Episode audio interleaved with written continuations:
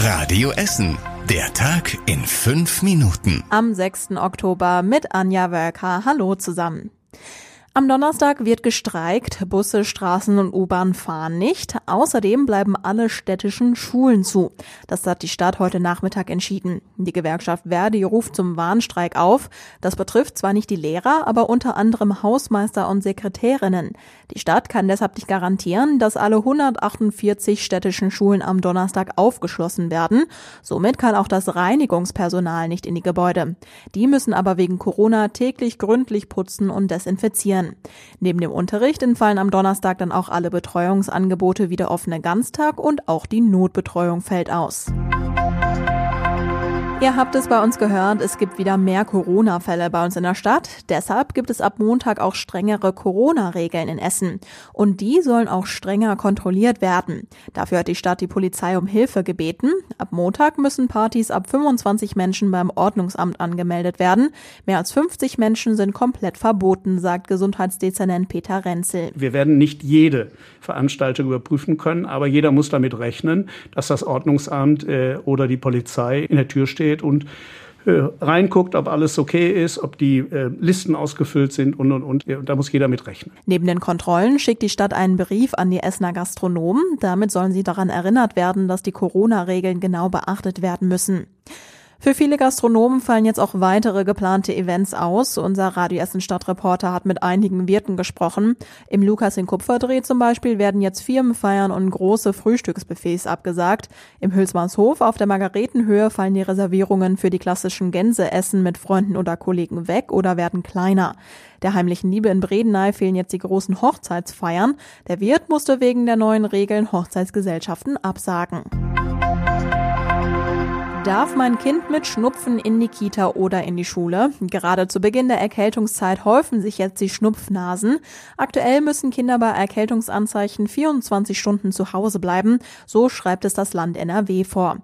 Kommen keine weitere Symptome hinzu, darf das Kind wieder in die Betreuung. Die Leiterin des Essener Gesundheitsamtes findet die Regelung nachvollziehbar. Ich finde, es ist eine sinnvolle Regelung. Ähm, man kann dann als Eltern schauen, entwickeln sich weitere Symptome, dann ist natürlich ein Wiederbesuch der Einrichtung nicht möglich. Aber als äh, erstes Überwachungszeitraum finde ich, ist das eine sinnvolle Regelung. Viele Eltern stellt das jedoch vor Probleme. Sie wissen teilweise nicht mehr, wie die Kinder betreut werden sollen. Auch die Essener Kinderärzte schlagen Alarm. Die Kinderärzte befürchten, dass durch die Regelung die Wartezimmer noch voller werden. Dr. Ludwig Kleine-Seuken aus Katernberg sagt, ein Infekt mit Schnupfen oder Husten dauert in der Regel sieben Tage und er kann, mit oder ohne Doktor, nicht weggezaubert werden. Weihnachtsmarkt in Corona-Zeiten. Klar, das wird dieses Jahr anders aussehen, als wir das bisher gewohnt waren. Ganz neu, es wird 14 Glühweingärten geben, sagt der Chef der Essener Marketing, Richard Röhrhoff. Ein Glühweingarten ist ein Biergarten für den Weihnachtsmarkt. Ist ein kleiner Jägerzaun drum, man trägt Maske, wenn man reingeht. Dann geht man an den Stand, holt seine Getränke, trifft sich an einem Tisch und dann darf man die Maske abnehmen und dann kann man Glühwein trinken oder Bier trinken und was essen. Wer jetzt schon einen Eindruck gewinnen will, am Kardinal Hengsbach-Platz steht schon einer dieser Glühweingärten.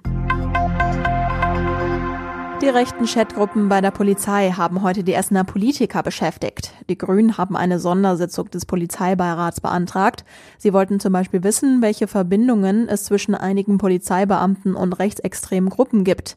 Polizeipräsident Richter musste bei der Sitzung wohl viele Fragen beantworten. Unter anderem sollen 30 Polizisten aus Essen und Mülheim in Chats rechte Bilder ausgetauscht haben. Außerdem hat eine interne Broschüre über kriminelle Clans zuletzt für Aufregung gesorgt.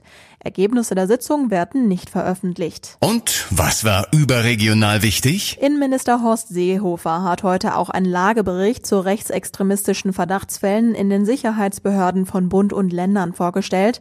Er sieht kein strukturelles Problem und will auch weiter keine Polizeistudie zum Thema. Der Nobelpreis für Physik geht in diesem Jahr an den deutschen Reinhard Genzel sowie einen britischen und einen amerikanischen Kollegen. Sie werden für ihre Forschungen zu schwarzen Löchern ausgezeichnet. Und zum Schluss der Blick aufs Wetter. Heute Nacht gibt es viele Wolken und etwas Regen. Morgen lockern die Wolken wieder nur kurz auf. Es gibt einige Regenschauer und es wird windig. Die Temperaturen liegen bei rund 15 Grad. Die nächsten aktuellen Nachrichten bei uns aus Essen gibt es morgen früh ab 6 Uhr bei Radio Essen im Programm. Euch einen schönen Abend und eine angenehme Nacht. Bis morgen. Das war der Tag in fünf Minuten. Diesen und alle weiteren Radio Essen Podcasts findet ihr auf radioessen.de und überall da, wo es Podcasts gibt.